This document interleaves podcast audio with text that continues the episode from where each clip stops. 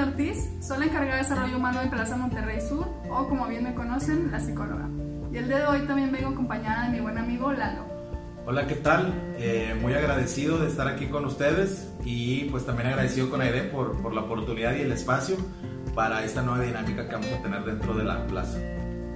Les damos la bienvenida a esta dinámica que se va a llamar Radio Oxo, que va a consistir en una serie de podcasts y videos con diferentes temas de interés que esperamos puedan ser de utilidad. Hoy vamos a empezar con el tema de relaciones significativas. ¿Habías escuchado ese término alguna vez, Lalo? La verdad es que no. Por el concepto más o menos me doy una idea, pero a ciencia cierta y a detalle la verdad es que no, no, no conocía el, el término.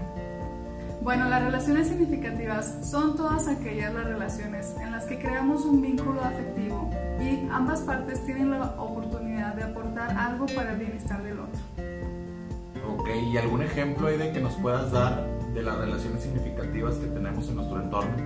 Sí, de hecho existen diferentes relaciones en nuestro ambiente normalmente. Uno de ellos puede ser nuestra familia, pueden ser nuestros padres, nuestros amigos, nuestra relación de pareja, nuestros compañeros de trabajo y de hecho la relación con nosotros.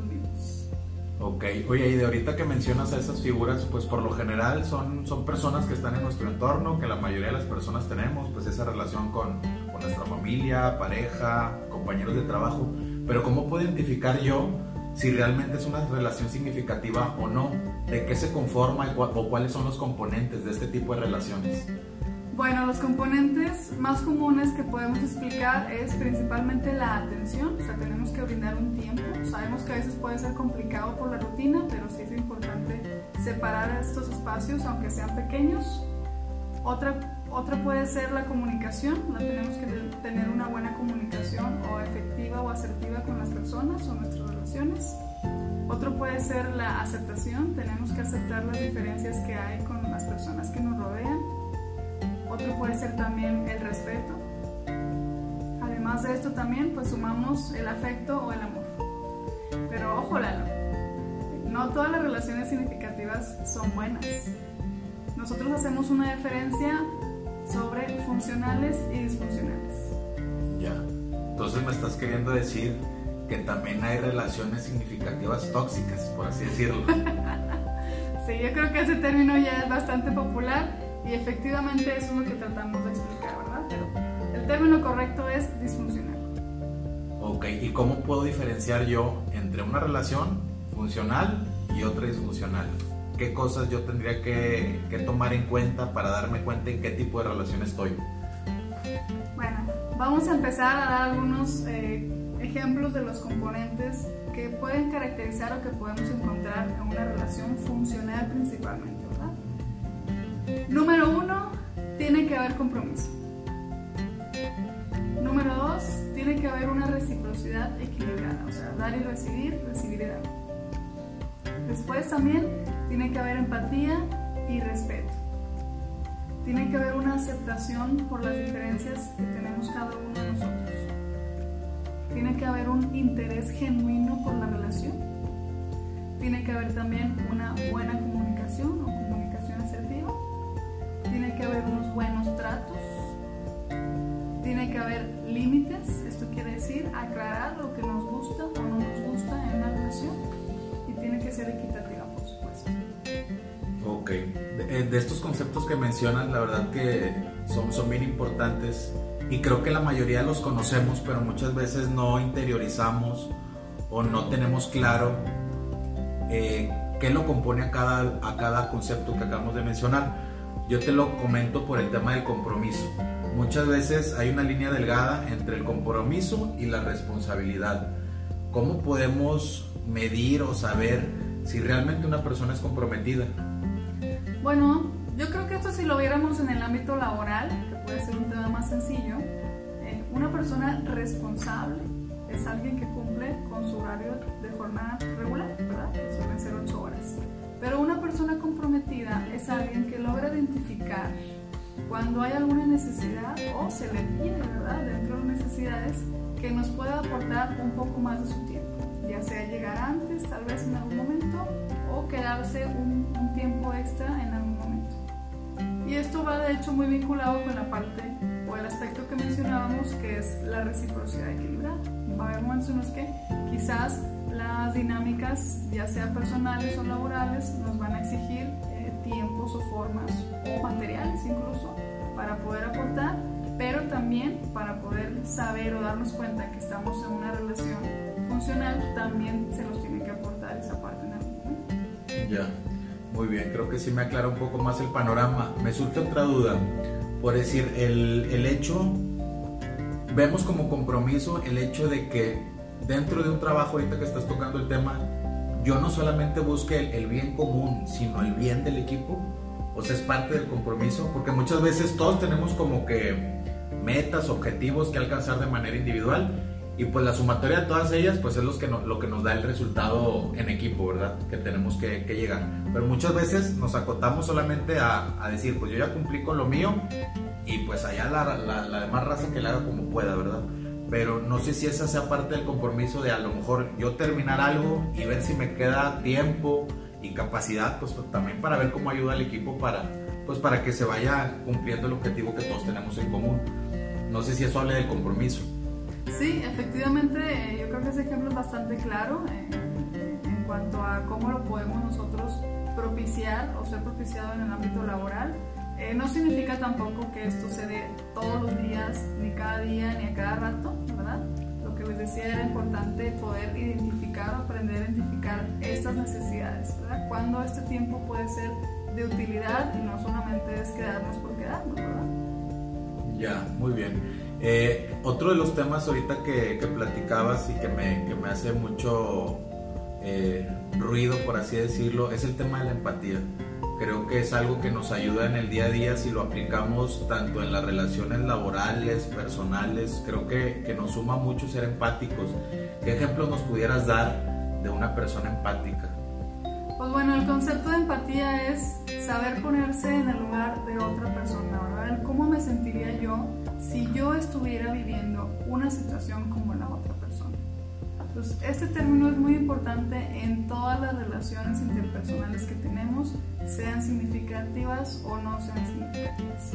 Y pues bueno, el hecho de, como lo comentábamos, la empatía va muy vinculada con la parte de la honestidad, ¿verdad? Entonces el que nosotros podamos ser honestos y empáticos son valores de suma importancia en la funcionalidad de las relaciones y están de hecho muy vinculados con el otro apartado que les mencionaba de los límites, que les aclaraba que esto significa que es saber lo que me gusta y lo que no y poderlo compartir. Entonces para eso pues uno tiene que ser honesto y a su vez tiene que ser empático con las cosas que a las otras personas le agradan o no le agradan dentro de una relación significativa. Muy bien, Aiden. Otro de los conceptos que ahorita mencionabas que me llamó mucho la atención es el de la comunicación asertiva.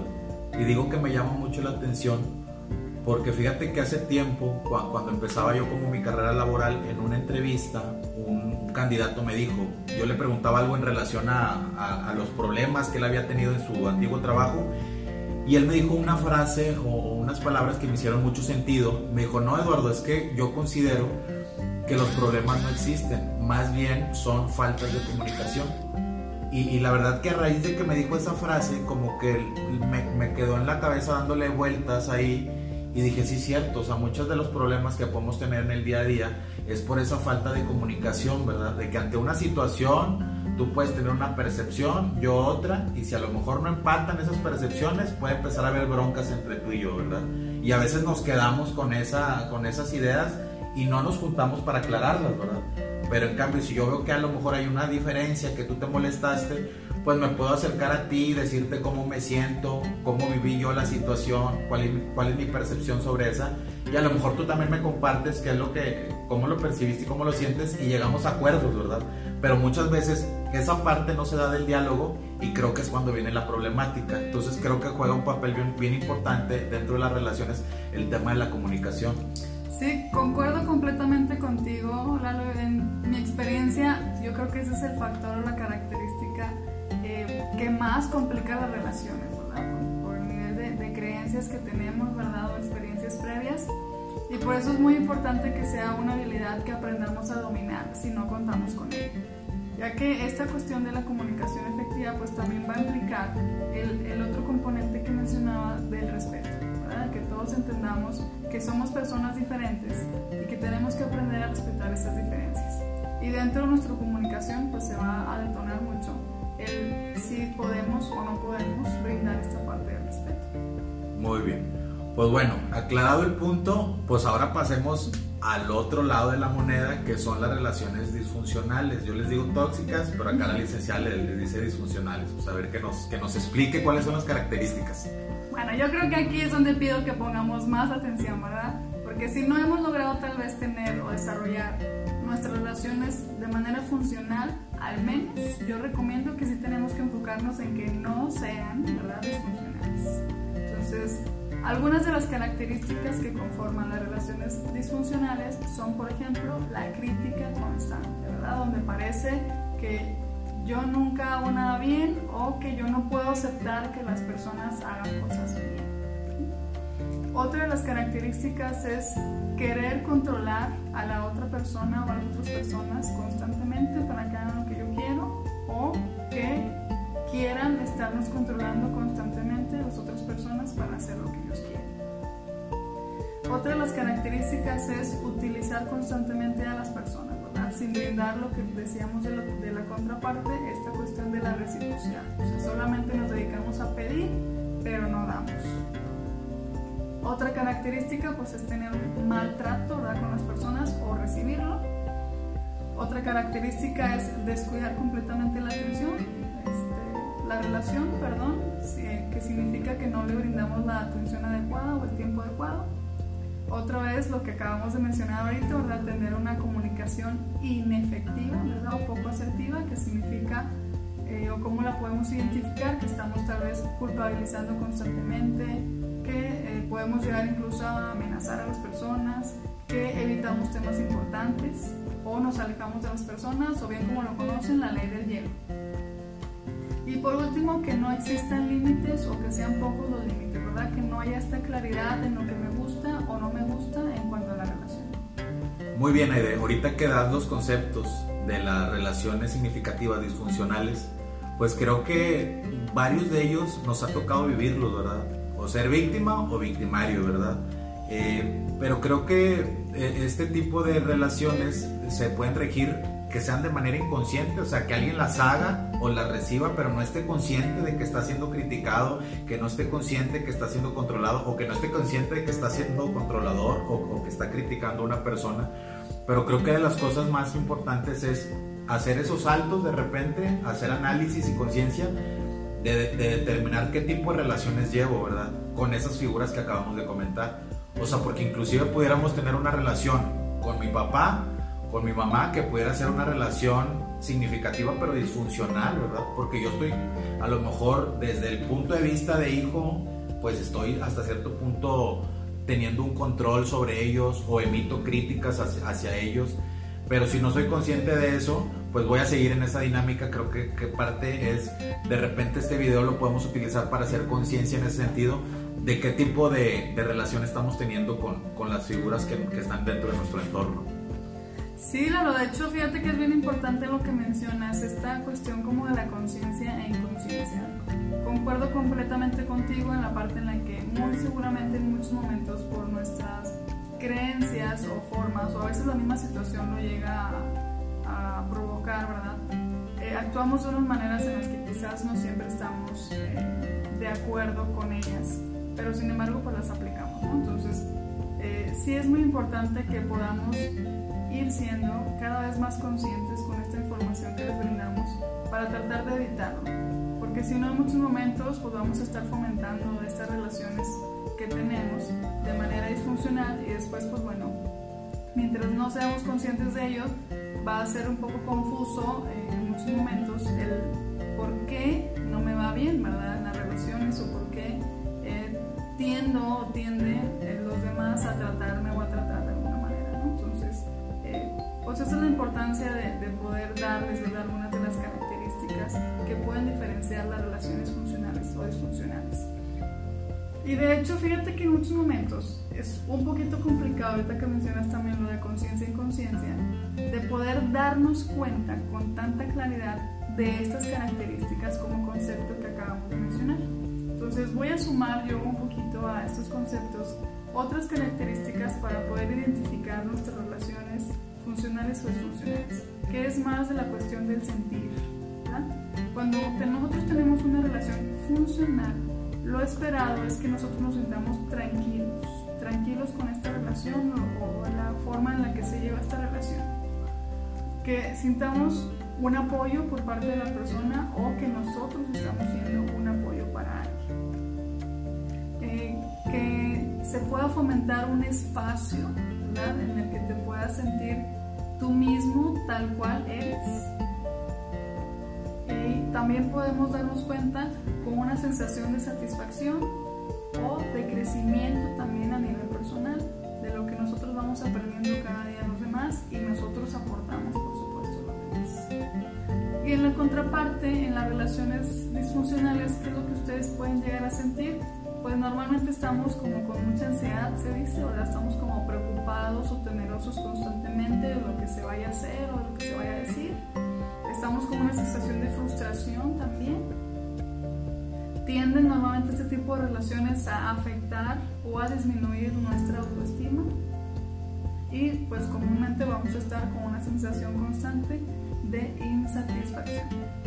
Ya, fíjate que esto, estos eh, sentimientos que mencionas son bien relevantes porque creo que difícilmente nosotros hacemos un alto y evaluamos o analizamos cada una de las relaciones que tenemos, ¿verdad? O sea, yo digo, yo tengo una relación con mi papá, con mis hermanos, pero a veces no hago un alto en decir, esa relación que me produce, ¿verdad?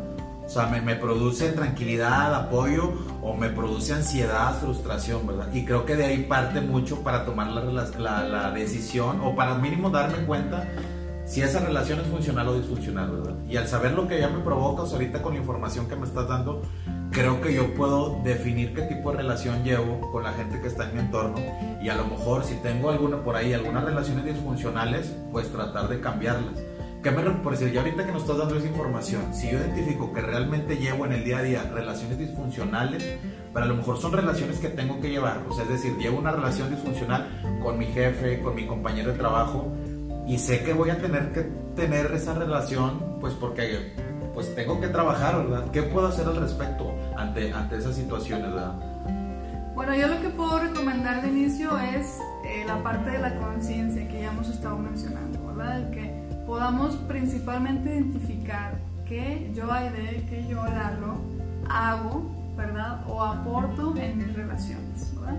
Si consideramos que de mis actitudes la mayoría o muchas están siendo con las características de lo disfuncional, pues desde ahí tenemos que empezar, ¿verdad? Con el trabajo personal, a ir modificando. Eh, si logramos de alguna manera entender por qué vienen, pues qué maravilloso, pero si no lo logramos entender, pues entonces ir modificando estas eh, características que nos hemos dado cuenta o que estamos haciendo cada vez más conscientes, ¿verdad? El buscar controlar menos o el aceptar eh, menos, el que alguien nos controle, ¿verdad? El ser más recíproco con las personas o pedir mayor reciprocidad por el estilo. Ya, fíjate, yo no, yo no soy el experto y aprovechando que estás tú, a mí me ha tocado dos o tres ocasiones acercarme eh, a gente con, el, con, las que con las que no me he sentido del todo bien. Y me he acercado, en, cuanto a la relación, me he acercado para decirles cómo me siento. O sea, les he pedido un espacio y más que llegar a, a, a enjuiciarlos o a criticar, he llegado a platicarles cómo me siento. O sea, es decir, oye, me, siento frustrado, estresado, presionado y creo que eso me ha dado la oportunidad de que el de enfrente conozca mi sentir, este, que muchas veces ha sido provocado por ese tipo de diálogos que se tienen a veces dentro del trabajo y todo, y, y, que esta persona esté consciente de cómo me estoy sintiendo yo y que pueda hacer cambios pues para no provocar eso en mí. No sé si me explica más o menos, o no como medio trabalenguas, pero a lo que voy es de que a mí ha tocado tener relaciones significativas disfuncionales. No conocía obviamente el concepto, pero ahorita que lo platicamos ya me acuerdo y digo, esa era una relación disfuncional. Pero lo que yo he hecho en su momento es que cuando me he sentido así, de manera negativa con esa relación, lo que me ha funcionado es acercarme, expresarlo, dialogarlo y buscar una solución.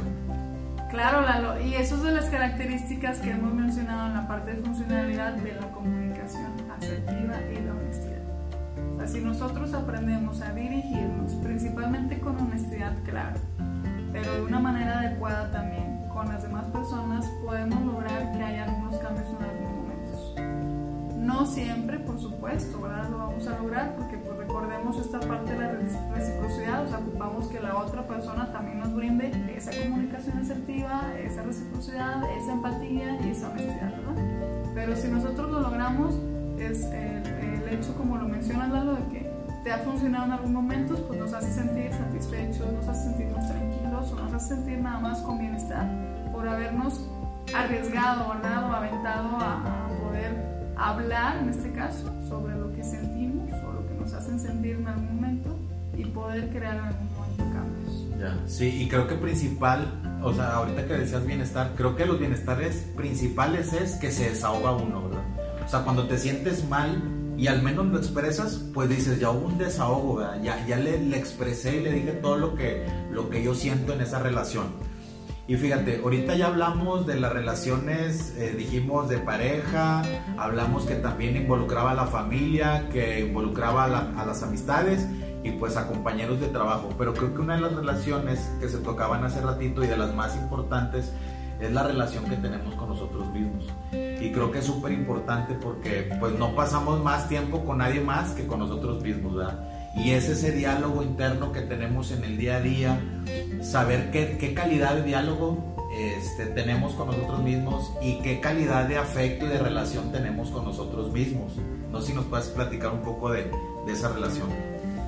Sí, claro. De hecho, esta es la relación más importante, significativa que nosotros tenemos que atender y ser conscientes. Porque bien lo acabas de mencionar, es la relación con la que estamos todo el tiempo. Las demás relaciones tal vez nosotros podemos decidir o controlar, no verlas o no convivir o reducir de alguna manera eh, la estadía con ellos o ellas.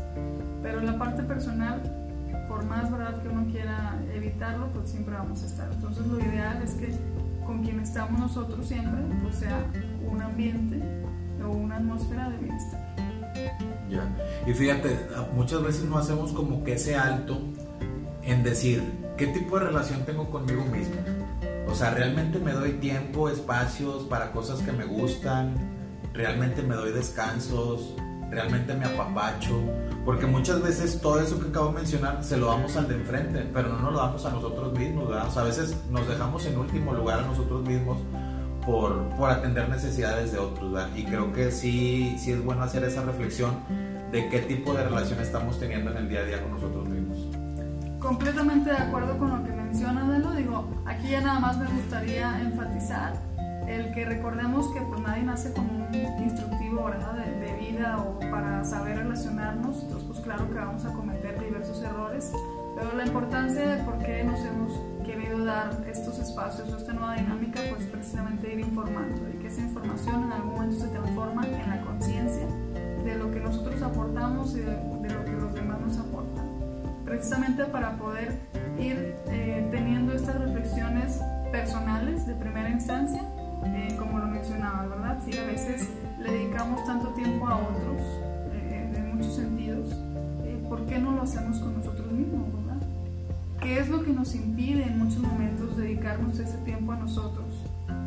¿O por qué ese tiempo en algún momento que nos llegamos a dedicar tiende a ser tan poco o tan poco de calidad?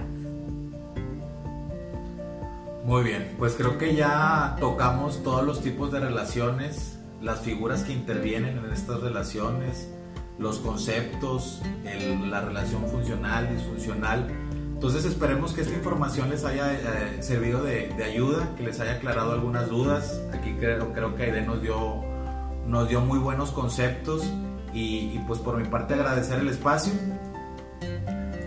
Y yo también les agradezco muchísimo el tiempo que se dediquen para poder ver este video y pues no, ahora sí que no, no dejamos a un lado la promoción. Recuerden que pues bueno, por ser parte de, de esta familia OXO, contamos con un departamento de desarrollo humano, de psicología, así que si en algún momento alguno de estos conceptos ¿verdad? nos pudo ahí, este, provocar ruido y quisiéramos eh, modificarlo o mejorarlo y no sabemos cómo, pues para eso está el departamento.